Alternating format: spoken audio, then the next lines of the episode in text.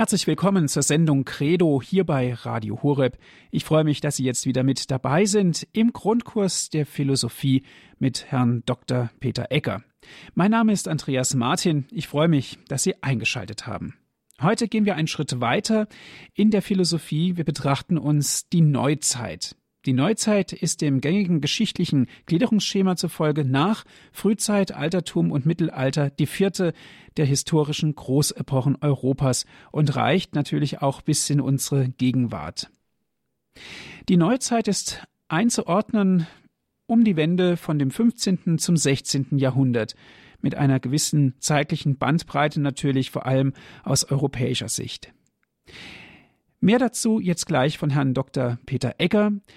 Er hat promoviert in Geschichte, in Theologie und in Philosophie. Er hat drei Doktorentitel. Wir freuen uns, dass er bei uns zu Gast ist. Er wird uns heute einführen in die Thematik der Neuzeit. Herr Dr. Egger, herzlich willkommen. Liebe Hörerinnen und Hörer, ich darf Sie auch meinerseits sehr herzlich zu dieser heutigen Sendung begrüßen und ich bedanke mich für die freundlichen Worte der Einführung von Herrn Andreas Martin. Bevor ich mit meinen Ausführungen beginne, darf ich Sie bitten, dass wir wie gewohnt ein kleines Gebet sprechen, damit der Geist Gottes uns durch diese Sendung begleiten möge. Im Namen des Vaters und des Sohnes und des Heiligen Geistes. Amen. Komm, Heiliger Geist, und erfülle die Herzen deiner Gläubigen und entzünde in ihnen das Feuer deiner Liebe. Sende aus deinen Geist und alles wird neu geschaffen und du wirst das Angesicht der Erde erneuern. Dann wenden wir uns an die Mutter Gottes und bitten sie um ihr fürbittendes Gebet. Gegrüßet heißt du, Maria, voll der Gnade, der Herr ist mit dir, du bist gebenedeit unter den Frauen, und gebenedeit ist die Frucht deines Leibes, Jesus. Heilige Maria, Mutter Gottes, bitte für uns Sünder, jetzt und in der Stunde unseres Todes. Amen. Dann wenden wir uns auch an die Engel und bitten sie um ihr Geleit. Engel Gottes, unsere Beschützer, denen des höchsten Vaterliebe uns anvertraut hat, erleuchtet, beschützt, regiert und leitet uns. Amen. Und dann wollen wir uns noch an einige Heilige und Selige wenden, die sich in besonderer Weise mit philosophischen Fragen aus christlicher Sicht beschäftigt haben. Heiliger Augustinus, bitte für uns. Heiliger Thomas von Aquin, bitte für uns. Heilige Edith Stein, bitte für uns. Seliger Kardinal Newman, bitte für uns. Und seliger Papst Johannes Paul II, bitte für uns.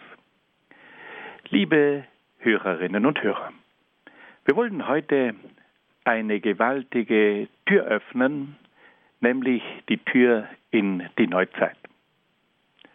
Wir wollen heute diese Zeit der Renaissance, diese Zeit der Wiedergeburt der Antike in ihren Grundzügen kennenlernen. Und man muss sagen, dass es sich dabei um eine ungemein spannende Zeit handelt. Man nennt die Neuzeit auch die Zeit des Abenteuers. Es war ein Aufbruch in sämtlichen Gebieten. Und man muss sagen, dass in der Neuzeit gewisse Weichen gestellt wurden, die dann die weitere Entwicklung bis herauf in unsere Zeit bestimmt haben.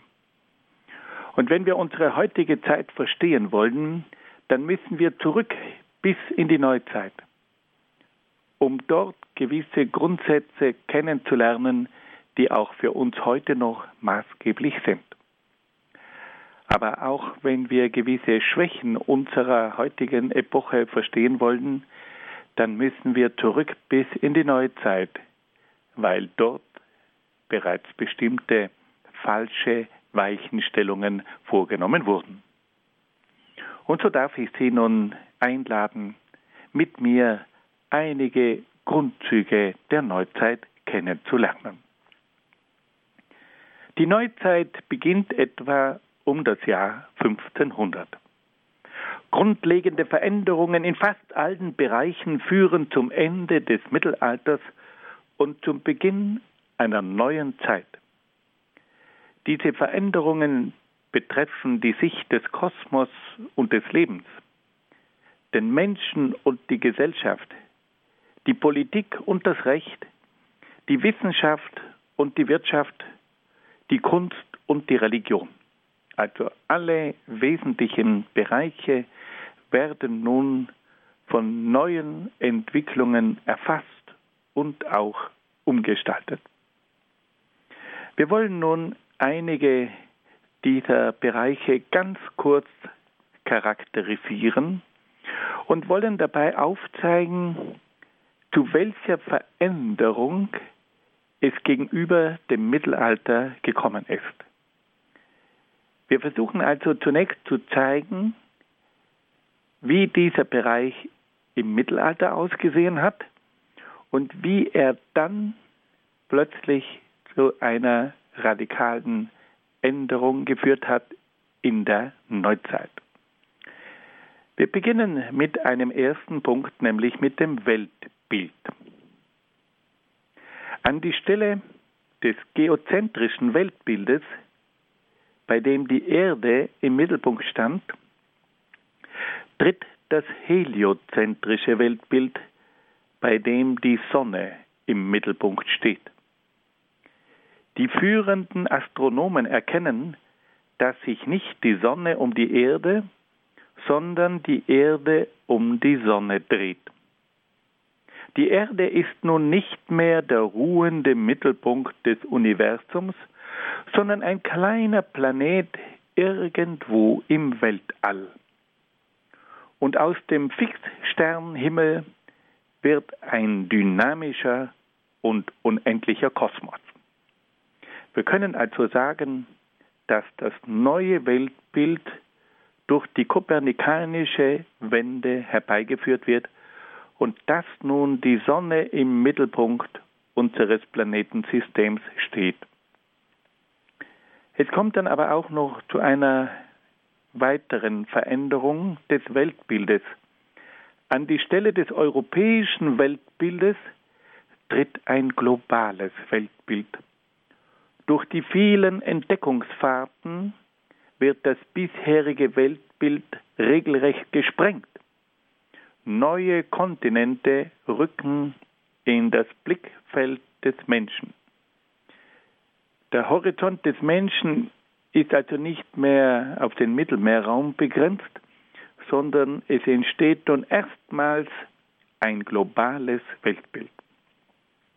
So können wir also sagen, dass das neue Weltbild von zwei Schwerpunkten gekennzeichnet ist, vom kopernikanischen System und vom globalen Weltbild. Nun wenden wir uns einem zweiten Punkt zu, nämlich dem neuen Lebensideal. Welche Veränderung hat sich im Hinblick auf das Lebensideal gegeben?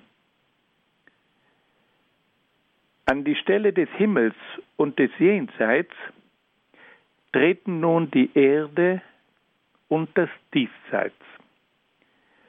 Der Mensch wendet sich mehr und mehr von den überirdischen Dingen ab und sucht seine Erfüllung in den irdischen Dingen. Er entdeckt die Schönheit der Natur und der Welt und genießt die Freuden des Lebens. Er empfindet die Welt nicht mehr als ein Jammertal, sondern als Stätte eines irdischen Glücks. Der Mensch richtet sein Leben nicht mehr nach dem Jenseits aus, sondern trachtet nach der Erfüllung seiner irdischen Wünsche. Wir können also sagen, dass mit der Neuzeit ein neues Lebensideal entsteht, das seine Erfüllung im Diesseits findet. Ein dritter Schwerpunkt, das neue Menschenbild. An die Stelle des Theozentrismus, bei dem Gott im Mittelpunkt steht, tritt nun am Beginn der Neuzeit der Anthropozentrismus, bei dem der Mensch im Mittelpunkt steht. Der Mensch steht nun selbst im Mittelpunkt und betrachtet sich selbst als das Maß aller Dinge. Er ist von einem grenzenlosen Selbstvertrauen und Optimismus erfüllt. Er will alle Bereiche des Lebens erforschen und beherrschen.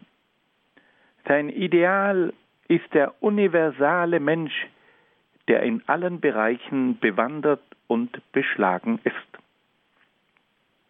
Wir sehen also der dritte Schwerpunkt, das neue Menschenbild, der Anthropozentrismus, bei dem der Mensch im Mittelpunkt steht und bei dem der Mensch das Maß aller Dinge ist. Ein vierter Schwerpunkt. Die neue Gesellschaft.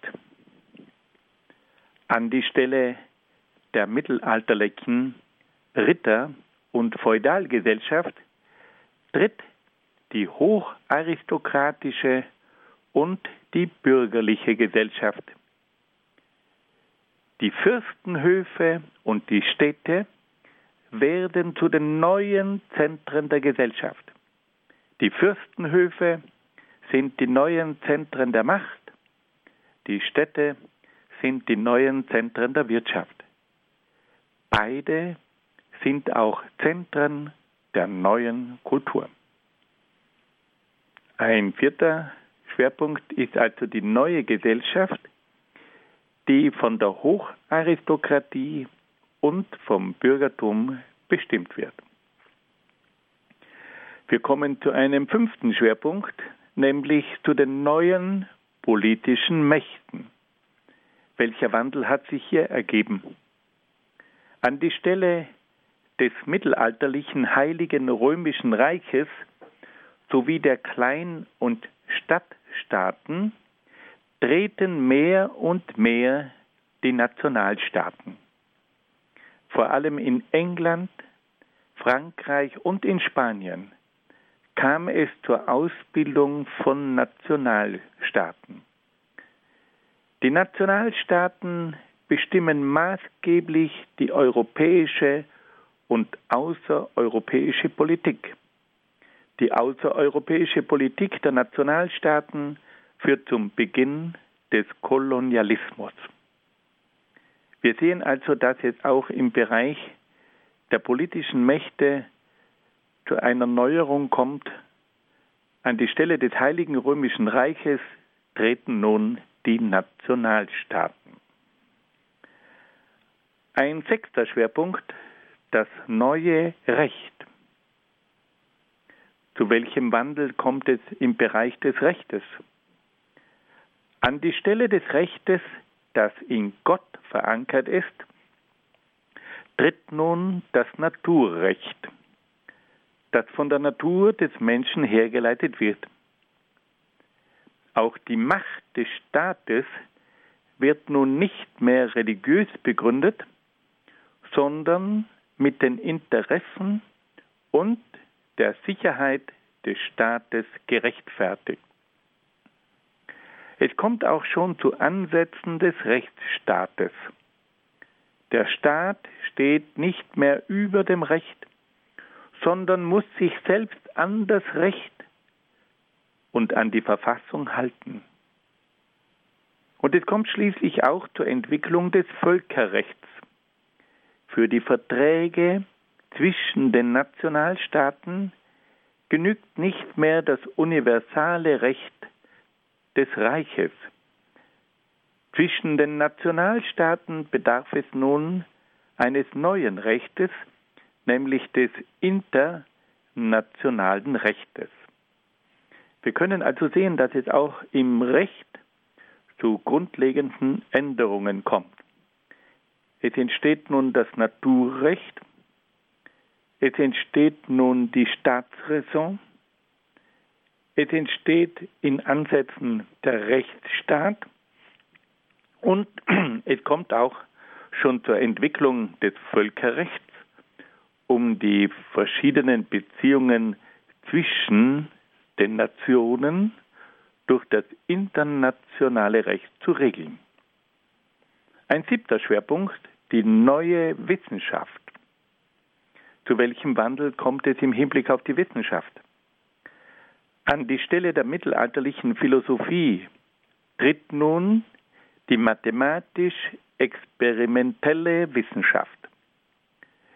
Die neue Wissenschaft interessiert sich nicht mehr für das innere Wesen der Dinge, sondern strebt nach der mathematischen und naturwissenschaftlichen Beschreibung der Dinge. Ihr Ziel ist die Beherrschung und die Nutzbarmachung der Natur. Wir sehen also, dass es auch im Bereich der Wissenschaft zu einer Revolution kommt. Es kommt nun zur Herrschaft der Mathematik und des Experiments. Und man versucht mit Hilfe der Mathematik und des Experiments die Natur zu beherrschen und nutzbar zu machen. Achter Schwerpunkt, die neue Wirtschaft. Was tut sich im Bereich der Wirtschaft? An die Stelle der Natural- und Tauschwirtschaft, die fast ausschließlich auf die Deckung der Lebensbedürfnisse ausgerichtet war, tritt nun die Produktions- und die Geldwirtschaft, die auf Gewinn ausgerichtet ist. Es kommt zur Gründung von Banken, die mit ihrem Kapital die Wirtschaft und die Politik bestimmen. Es kommt zur Entwicklung eines Frühkapitalismus. Wir sehen also, dass es auch im Bereich der Wirtschaft zu einer großen Umstellung kommt. An die Stelle der Natural- und Tauschwirtschaft kommt es nun zu einer Produktions- und Geldwirtschaft die auf Gewinn ausgerichtet ist und die Kapital investiert, das von Banken zur Verfügung gestellt wird. Und damit beginnt nun ein völlig neues Wirtschaftsverständnis. Und es kommt bereits zur Entwicklung und Entfaltung eines Frühkapitalismus. Ein neunter Bereich, die neue Kunst. Was tut sich im Bereich der Kunst? An die Stelle der mittelalterlichen Kunst, die sich hauptsächlich mit religiösen Themen befasste, tritt nun eine Kunst, die sich dem Menschen und der Natur zuwendet. Es kommt nun neben der sakralen, also der religiösen Kunst, zur Entstehung der profanen, also der weltlichen Kunst. Diese neue Kunst stellt den Körper des Menschen dar. Sie befasst sich mit dem menschlichen Individuum und schafft das Porträt. Und diese Kunst stellt die Natur dar. Wir können also sehen, dass auch in der Kunst eine unglaubliche Umwälzung stattfindet. An die Stelle der religiösen Kunst tritt nun zunehmend die weltliche Kunst. Und da kommen nun gewisse Dinge ins Bild, die früher nie dargestellt wurden. Man stellt nun den Körper des Menschen dar. Und man verwendet die Anatomie, um den Körper des Menschen möglichst genau darzustellen. Es geht nun um das menschliche Individuum. Der Mensch ist nun das Maß der Dinge und so entsteht nun plötzlich die Porträtkunst. Und ab der Renaissance haben wir großartige Porträts von individuellen Menschen. Und schließlich gibt es dann ab der Renaissance großartige Darstellungen der Natur die uns heute noch bezaubern können. Und noch ein zehnter und letzter Punkt. Wie schaut es aus im Bereich der Religion? An die Stelle der kirchlichen Religiosität tritt eine sehr individualistische Religiosität. Nicht mehr die Kirche ist entscheidend für die Heilsvermittlung zwischen Mensch und Gott, sondern der persönliche Glaube. Nicht mehr die äußere Glaubenspraxis und die guten Werke stehen im Vordergrund, sondern die innere Gesinnung und das eigene Gewissen. Wir sehen also, dass auch im Bereich der Religion ein großer Wandel stattfindet und dass es nun zur Herausformung eines persönlichen Glaubens kommt. Liebe Hörerinnen und Hörer, Sie haben bei dieser kurzen Darstellung der Veränderungen in den einzelnen Bereichen sicher bemerken können, dass hier unglaubliche Veränderungen stattgefunden haben und dass die Neuzeit nicht umsonst diesen Namen trägt. Es kam tatsächlich zu einer unglaublichen Erneuerung in sämtlichen Bereichen. Ich darf das noch einmal ganz kurz zusammenfassen. Wie schauen die Grundzüge der Neuzeit aus? Erstens das neue Weltbild. Das wird gekennzeichnet durch die kopernikanische Wende und durch das globale Weltbild. Zweitens das neue Lebensideal, das seine Erfüllung im Diesseits anstrebt. Drittens das neue Menschenbild, der Anthropozentrismus, bei dem der Mensch im Mittelpunkt steht und bei dem der Mensch das Maß der Dinge ist. Viertens, das neue Gesellschaftsbild. Es herrschen nun die Hocharistokratie und das Bürgertum. Fünftens, die neuen politischen Mächte, es kommt zur Entstehung der Nationalstaaten in England, Spanien und Frankreich. Sechstens das neue Recht. Es entsteht nun das Naturrecht. Es kommt zur Staatsräson und es kommt zum Rechtsstaat. Siebtens die neue Wissenschaft. Es etablieren sich nun die Mathematik und das Experiment. Und das Ziel der Wissenschaft ist die Beherrschung und die Nutzbarmachung der Natur. Achtens, die neue Wirtschaft. Es entsteht nun eine Wirtschaft, die auf Produktion aufbaut und die vom Geld bestimmt wird. Es geht nun um Gewinn. Und es geht nun um die Vermehrung des Kapitals. Neuntens, die neue Kunst. In dieser Kunst steht der Mensch, und zwar auch der einzelne Mensch und die Natur im Mittelpunkt. Und zehntens, die neue Religiosität, bei der es nun zur Entfaltung eines persönlichen Glaubens kommt. Das sind also die wesentlichen Grundzüge der Renaissance. Das sind die, die wesentlichen Merkmale der Entwicklung in dieser bewegten Zeit der Renaissance. Nun hören wir ein wenig Musik.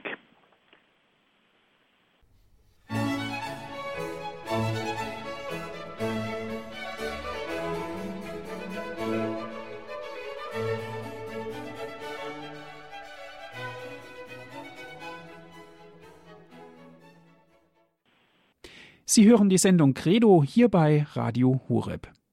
Wir befinden uns im Grundkurs der Philosophie. Dr. Egger aus Brixen hat hierzu extra einen Vortrag ausgearbeitet. Es geht ganz konkret um die Neuzeit. Hören Sie nun weiter den Vortrag von Herrn Dr. Egger.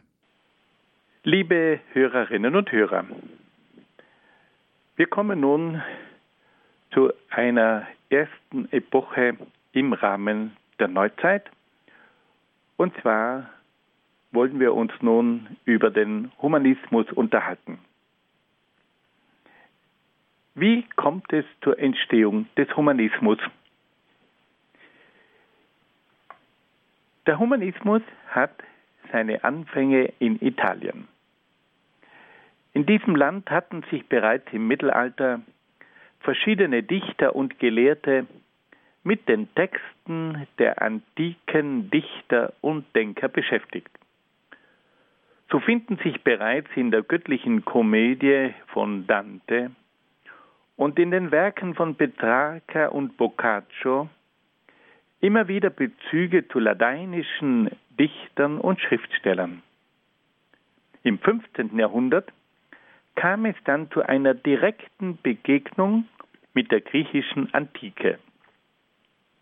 Anlässlich der sogenannten Unionskonzilien von Ferrara und Florenz, die sich um die Wiedervereinigung der katholischen und der orthodoxen Kirche bemühten, kamen auch griechische Theologen und Philosophen nach Italien, die den Abendländern zum ersten Mal eine direkte Kenntnis der griechischen Autoren der Antike vermittelten. Man wollte also versuchen, eine Versöhnung zwischen der abendländisch-katholischen Kirche und der morgenländisch-orthodoxen Kirche anzustreben, weil man sich dadurch eine Unterstützung der orthodoxen Christenheit im Kampf gegen den Islam versprach. Und so kam es also in Ferrara und in Florenz zu Konzilien. Und da trafen sich nun Theologen und Philosophen, um darüber zu sprechen, ob man nicht eine Wiedervereinigung der getrennten katholischen und der orthodoxen Kirche herbeiführen könne. Und zu diesen Konzilien, zu diesen Besprechungen und Verhandlungen kamen einige Top-Köpfe aus dem griechischen Raum. Und die haben nun im Rahmen dieser Verhandlungen auch verschiedene Vorlesungen über griechische Philosophie gehalten. Und auf diese Art und Weise hatten nun die Abendländer zum ersten Mal die Gelegenheit, diese griechischsprachigen Philosophen zu erleben. Und diese Philosophen aus Konstantinopel, die haben nun den Abendländern einen tiefen Einblick in die griechische Philosophie vermittelt. Man kannte natürlich die griechische Philosophie im Abendland, aber nicht so vollständig. Und vor allem hatte man immer nur Übersetzungen von diesen griechischen Philosophen zur Verfügung. Nun traten zum ersten Mal Griechen auf die Bühne und konnten den Abendländern die griechische Philosophie in einer ganz anderen Weise vermitteln. Und da kam es nun zur Entdeckung der griechischen Philosophie in einer ganz neuen Form. Und auf diese Art und Weise befasste man sich nun mit diesen Denkern. Und so kam es nun zur Renaissance, zur Wiedergeburt dieser Antike, die dann auch das Verständnis des Menschen und damit zum Humanismus geführt haben. Der berühmteste dieser griechischen Denker war Georgios Gemistos Platon, der während seines Aufenthalts in Florenz über die Werke Platons referierte. Nach dem Sturz von Konstantinopel im Jahr 1453, wo es also zur Eroberung Konstantinopels durch die Muslime gekommen war, flohen verschiedene griechische Denker nach Italien und entfalteten dort eine rege Lehrtätigkeit. Auf diese Weise wurden in Italien viele griechische Autoren im Originaltext bekannt. Die Auseinandersetzung mit den Schriften der antiken Autoren und die damit verbundene Entdeckung der antiken Ideale führte zu einer neuen geistigen Bewegung, die als Humanismus bezeichnet wird. Der Humanismus war zunächst eine reine Gelehrtenbewegung, weil es ja notwendig war, die antike griechische Sprache perfekt zu verstehen. Und deswegen beschränkte sich diese Auseinandersetzung mit der griechischen Philosophie auf einen Kreis von Gelehrten, die diese Voraussetzungen erfüllten. Im Laufe der Zeit beeinflussten dann die Ideale des Humanismus immer weitere Kreise und führten schließlich zur umfassenden Bewegung der Renaissance, die in ganz Europa zu einer kulturellen Wende führte. Wenn wir das noch einmal ganz kurz zusammenfassen. Wir können also sagen, dass es im 15. Jahrhundert zu einer direkten Begegnung des Abendlandes mit der griechischen Philosophie aus dem Orient gekommen ist. Der Anlass für diese Begegnung waren die Unionskonzilien, die die Wiedervereinigung der katholischen und der orthodoxen Kirche zum Ziel hatten. Und aus diesem Anlass sind also griechische Theologen und griechische Philosophen nach Italien gekommen, ganz konkret nach Ferrara und nach Florenz. Und in Florenz hatten nun abendländische Philosophen zum ersten Mal Gelegenheit, diese griechische Philosophie näher kennenzulernen, weil ihnen griechische Denker die Werke von griechischen Philosophen erschlossen haben. Und auf diese Art und Weise wurde nun die Kenntnis der antiken griechischen Philosophie vertieft und die Schätze aus diesen Werken führten nun zu einem neuen Verständnis des Menschen und des Lebens und so weiter. Und auf diese Art und Weise entstand nun die Bewegung des Humanismus. Der Humanismus hatte mehrere bedeutende Zentren. Das bedeutendste Zentrum des Humanismus war die Stadt Florenz. Dort kam es unter der Schirmherrschaft der reichen Bankiersfamilie der Medici zur Gründung der Platonischen Akademie, an der mehrere bedeutende Humanisten wirkten. Florenz ist also die Wiege der Renaissance und die Wiege des Humanismus. Und auch wenn man heute in diese wunderbare Stadt kommt, dann merkt man immer wieder diesen Geist der Renaissance.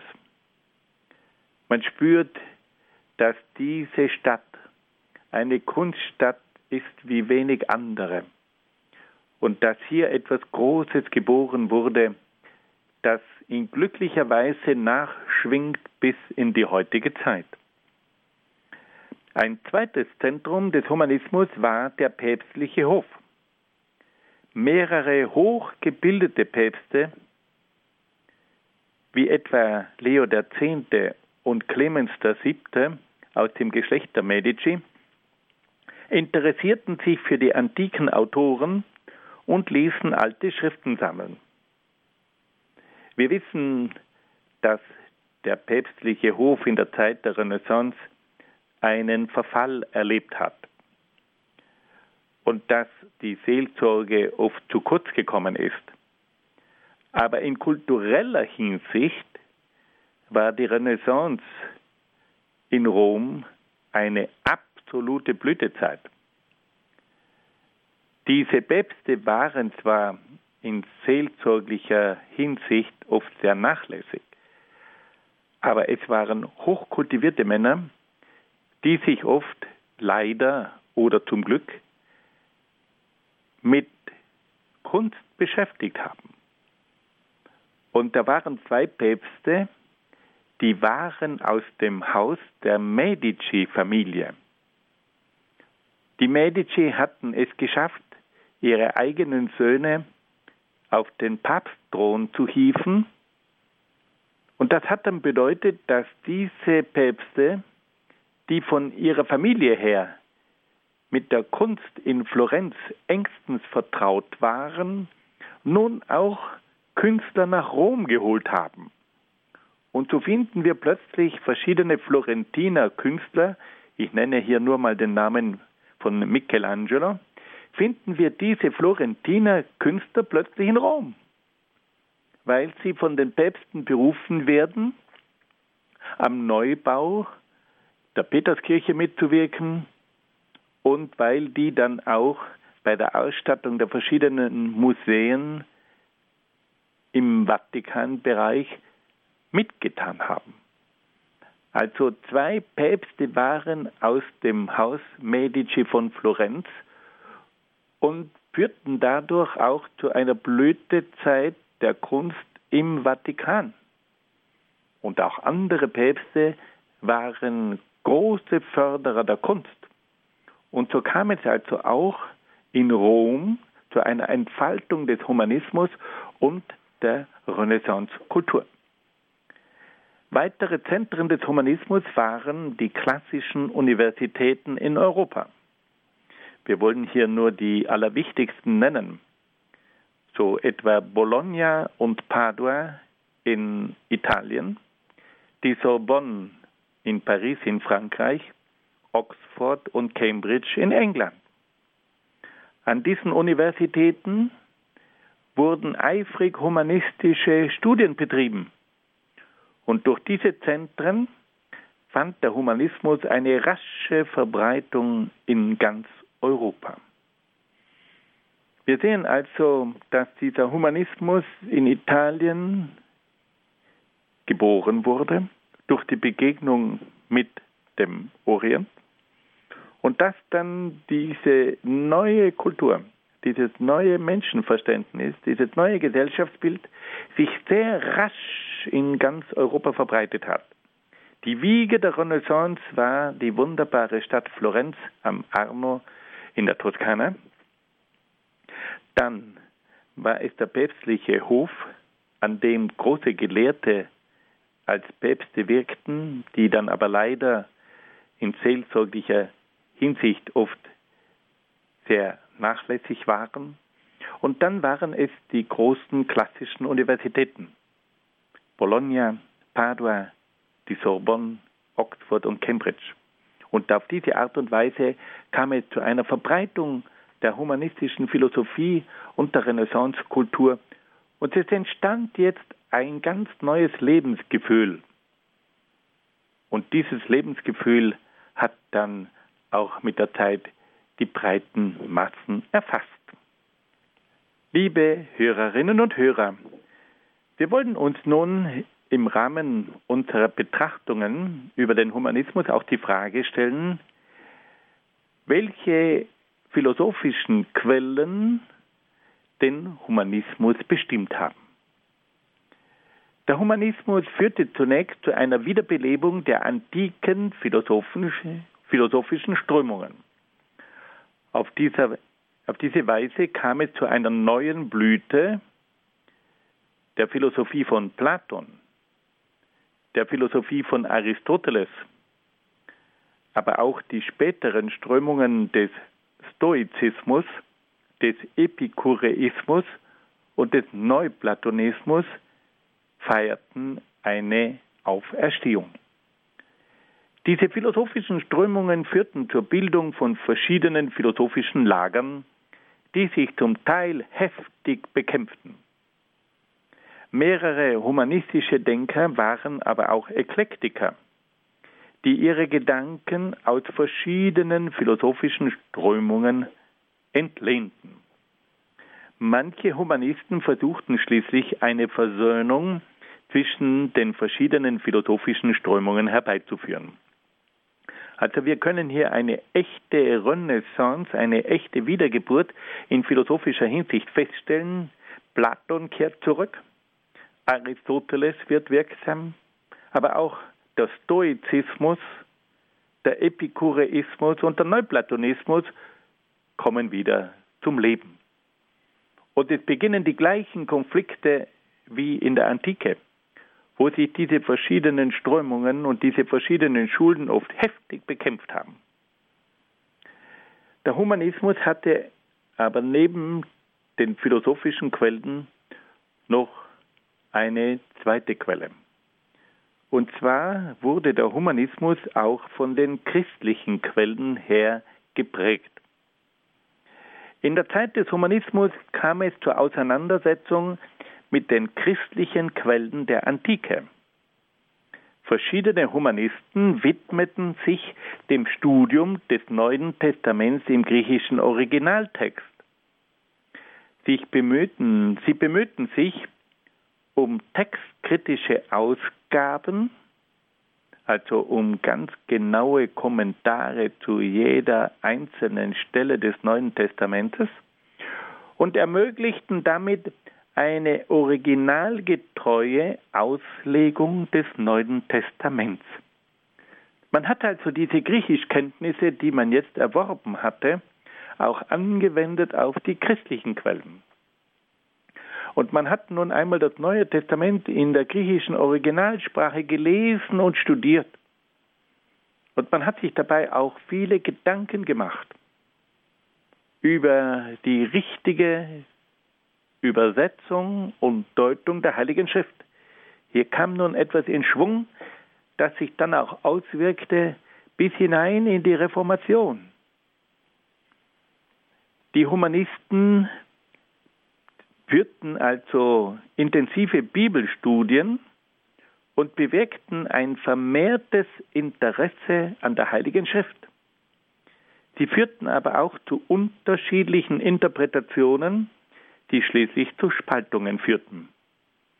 Die Humanisten befassten sich auch sehr intensiv mit den griechischen Originaltexten der Kirchenväter und erschlossen damit dem Abendland die reiche Gedankenwelt dieser frühen Theologen. Wir erinnern uns an die Zeit der Patristik, die vom 2. bis zum 8. Jahrhundert gedauert hat und da hat es ja die morgenländische Patristik gegeben, die also von griechischen Denkern bestimmt wurde.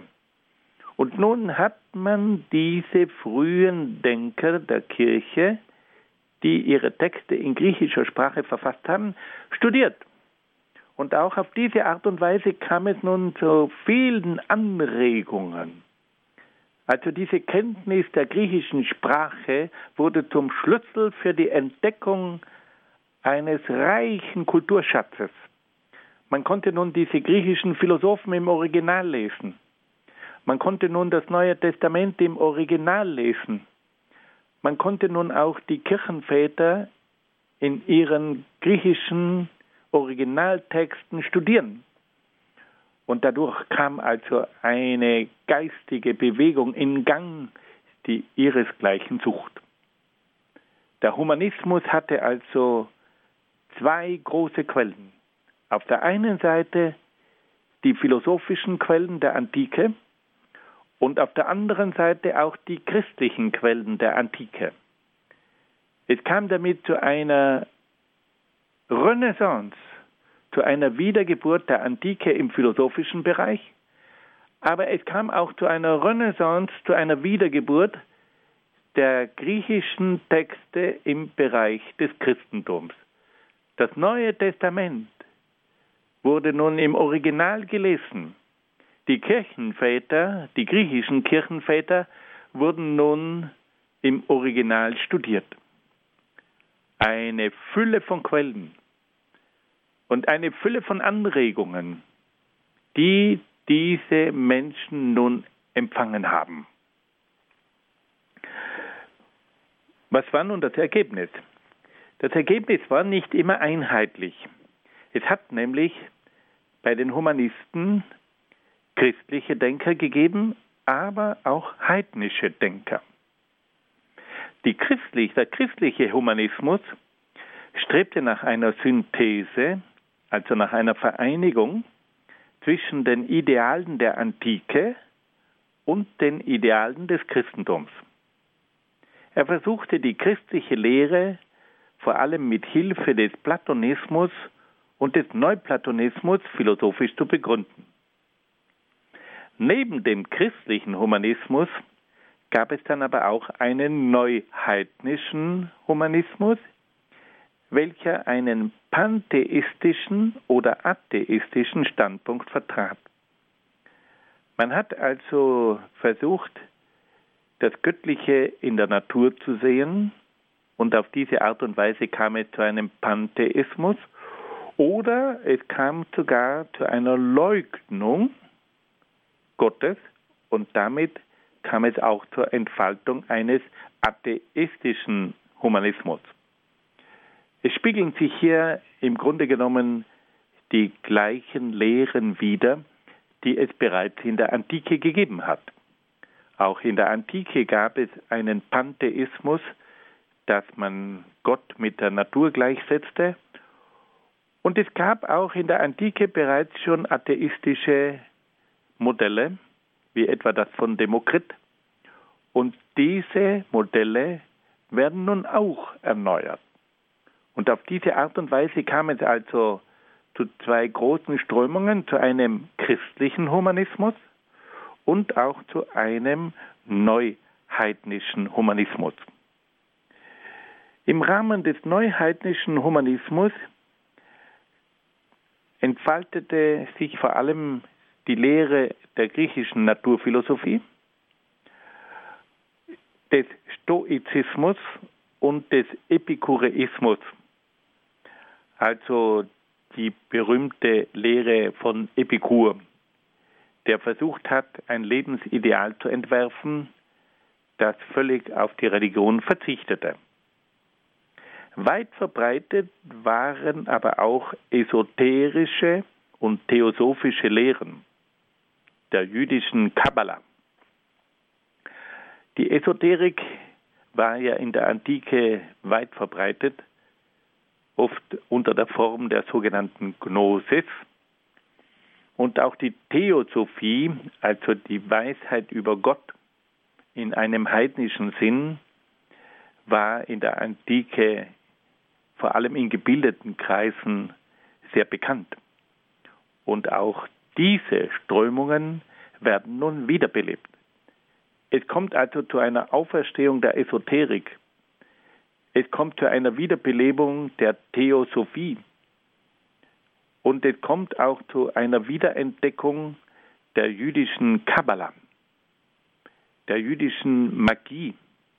Alle diese Lehren waren in der Neuzeit weit verbreitet. Fassen wir das noch einmal zusammen. Wir haben also gehört, dass es im 15. Jahrhundert zu einer Begegnung zwischen dem Abendland und dem Morgenland gekommen ist in Florenz. Griechische Theologen und Philosophen kamen nach Italien und führten nun verschiedene abendländische Philosophen in die griechische Philosophie ein. Die Abendländer hatten zum ersten Mal Gelegenheit, verschiedene griechische Texte der Philosophie kennenzulernen. Abendländische Denker bemühten sich um die Erlernung der griechischen Sprache und konnten nun diese Werke der Antike in ganz anderer Weise als bisher studieren. Von Florenz aus verbreitete sich dann die Philosophie des Humanismus und auch der Renaissance über ganz Europa. Ein großes Zentrum war der päpstliche Hof in Rom. Aber auch die großen Universitäten der damaligen Zeit waren Zentren des Humanismus. Bologna, Padua, die Sorbonne, Oxford und Cambridge. Dann haben wir uns kurz gefragt, welche Quellen den Humanismus gespeist haben. Und da können wir sagen, dass es zwei Quellen gibt. Einmal die philosophischen Quellen, und da kommt nun die Philosophie von Platon, Aristoteles, die Philosophie des Stoizismus, Epikureismus und Neuplatonismus zum Tragen. Und dann gab es noch eine zweite Quelle, nämlich die christlichen Quellen. Der Humanismus hat sich also auch mit den christlichen Quellen des Neuen Testamentes und der griechischen Kirchenväter beschäftigt. Und durch diese zwei Quellen durch die philosophischen Quellen und durch die christlichen Quellen, wurde nun dieser Humanismus geprägt. Es gab dann auch zwei große Strömungen des Humanismus, einmal den christlichen Humanismus und dann auch den neuheidnischen Humanismus. Liebe Hörerinnen und Hörer, wir wollen uns nun die Frage stellen, welche Ideale und welche Ziele der Humanismus entwickelt hat. Wir können sagen, dass die Ideale des Humanisten je nach philosophischer Ausrichtung recht unterschiedlich waren. Dennoch lassen sich gewisse gemeinsame Grundzüge feststellen. Im Mittelpunkt des humanistischen Denkens stand der Mensch als Individuum. Der Mensch wurde als vernünftiges, mündiges und freies Wesen betrachtet. Der Mensch sollte eine selbstbewusste und kraftvolle Persönlichkeit sein, die sich aufgrund ihrer universalen Bildung in allen Bereichen zurechtfindet.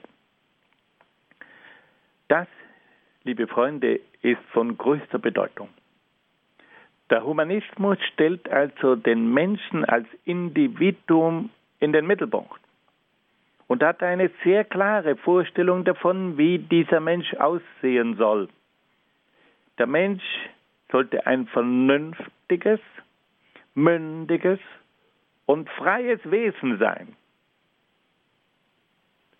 Das ist bereits das Menschenbild der Aufklärung. Viele meinen, dass der vernünftige, mündige und freie Mensch eine Erfindung der Aufklärung sei.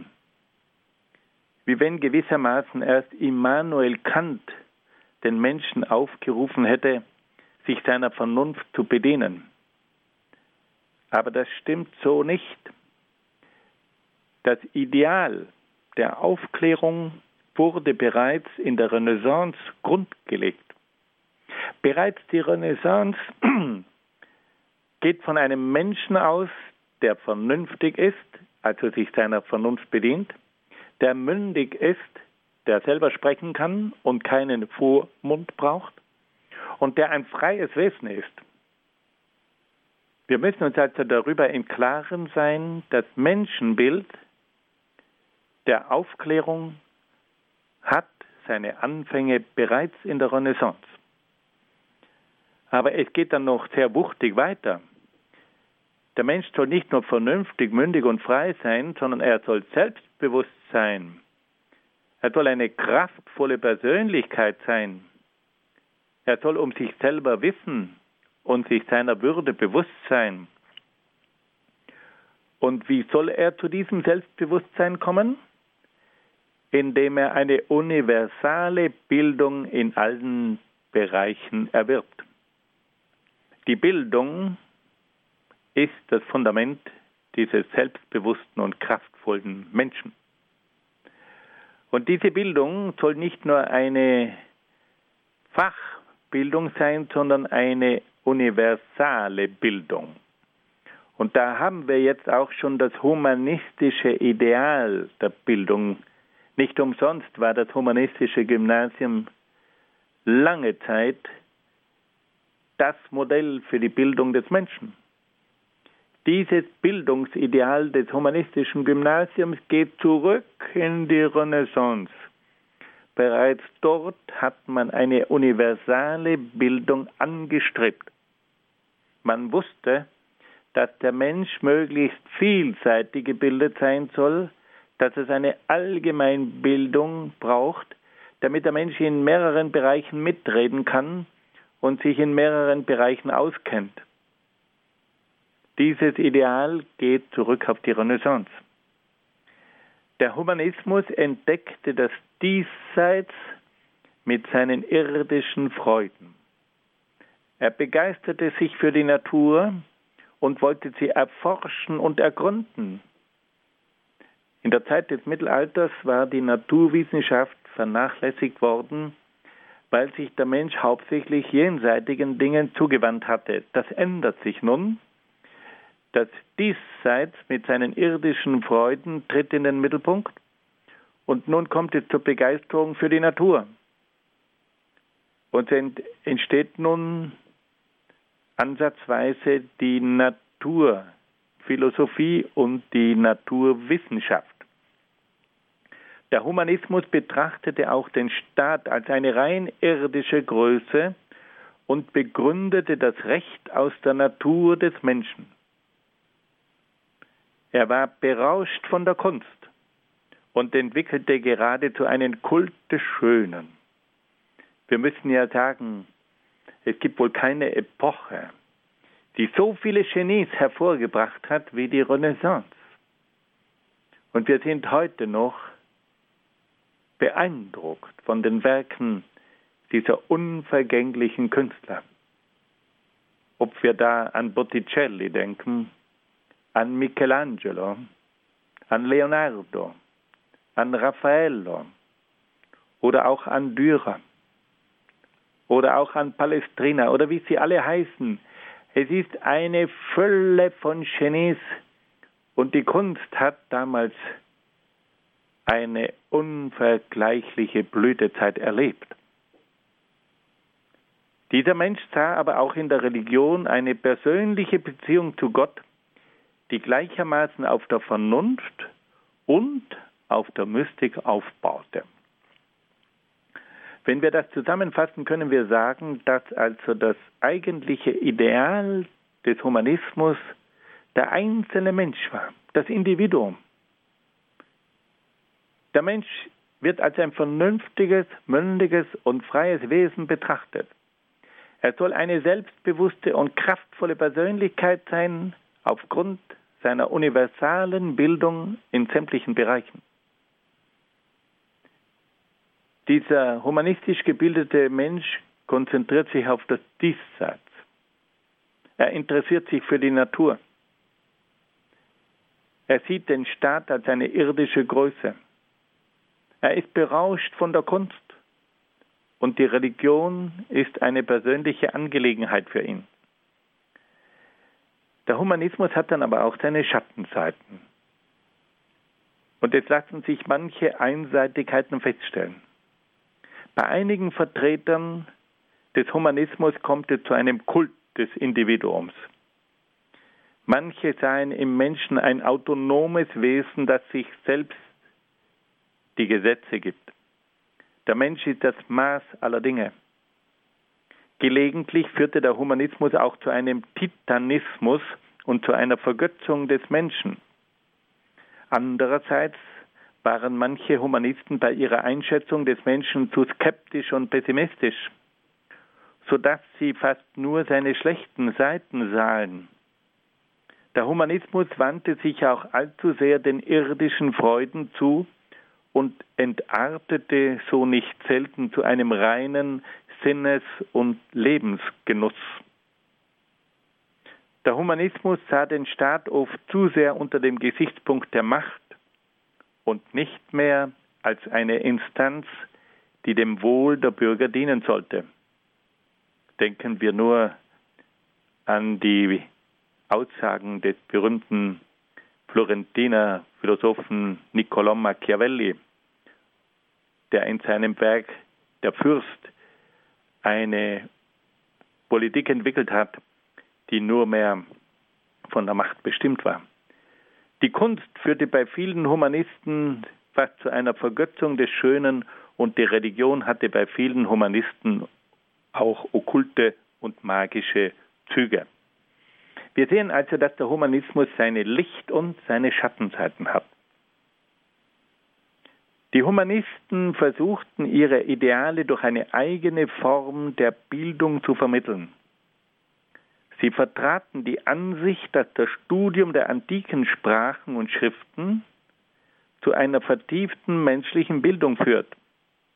Das Studium der alten Sprachen fördert die formale Bildung des Denkens und Sprechens und ermöglicht ein klares Erkennen und Formulieren der Dinge.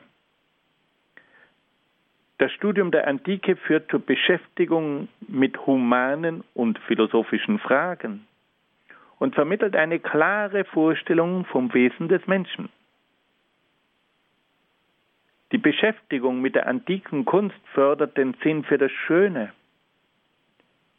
und fördert damit die innere und äußere Harmonie des Menschen. Das Ideal dieser Bildung war also die Schulung des Denkens und Sprechens sowie die literarische, philosophische und künstlerische Bildung des Menschen. Und das Ziel dieser Bildung war schließlich ein umfassend gebildeter und weltgewandter Mensch. Dieses Ideal des Humanismus wurde schließlich zur Grundlage der humanistischen Bildung, die die Kultur Europas durch Jahrhunderte geprägt hat.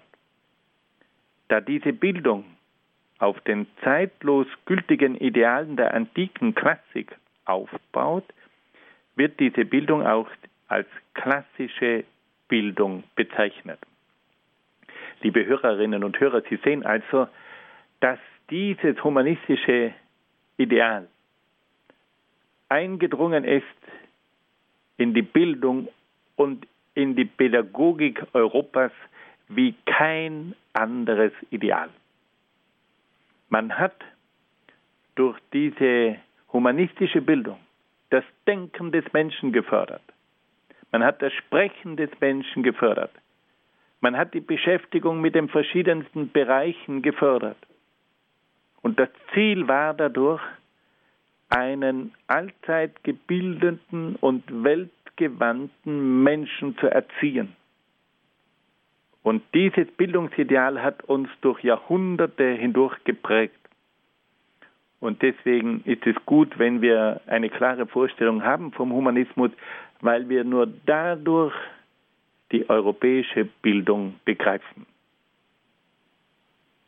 Liebe Hörerinnen und Hörer, die Zeit geht dem Ende zu.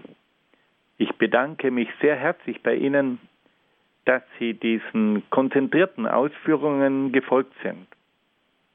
Ich wünsche Ihnen alles Gute und grüße Sie bis zum nächsten Mal sehr, sehr herzlich. Sie hörten die Sendung Credo hier bei Radio Horeb. Ich darf mich ganz herzlich bei Herrn Dr. Egger bedanken für die Ausführungen, die er uns gegeben hat im Grundkurs der Philosophie wieder einen Schritt weiter im Blick auf die Neuzeit. Danke auch an alle Zuhörer, dass Sie mit dabei gewesen sind. Wenn Sie gerne diese Sendung noch einmal nachhören möchten, bestellen Sie sich einen CD-Mitschnitt. Dazu genügt ein Anruf bei unserem CD-Dienst unter 08328 921 120. Noch einmal 08328 921 120. Wenn Sie von außerhalb Deutschlands anrufen, 0049 vorab wählen. Weiter geht es dann mit der 8328 921 120. Auf unserer Internetseite www.hore.org gibt es auch die Sendung zum Herunterladen auf den Computer. www.hore.org. Ich darf mich von Ihnen für heute verabschieden, wünsche Ihnen alles Gute und gottesreichen Segen. Auf Wiederhören sagt Ihnen Ihr Andreas Martin.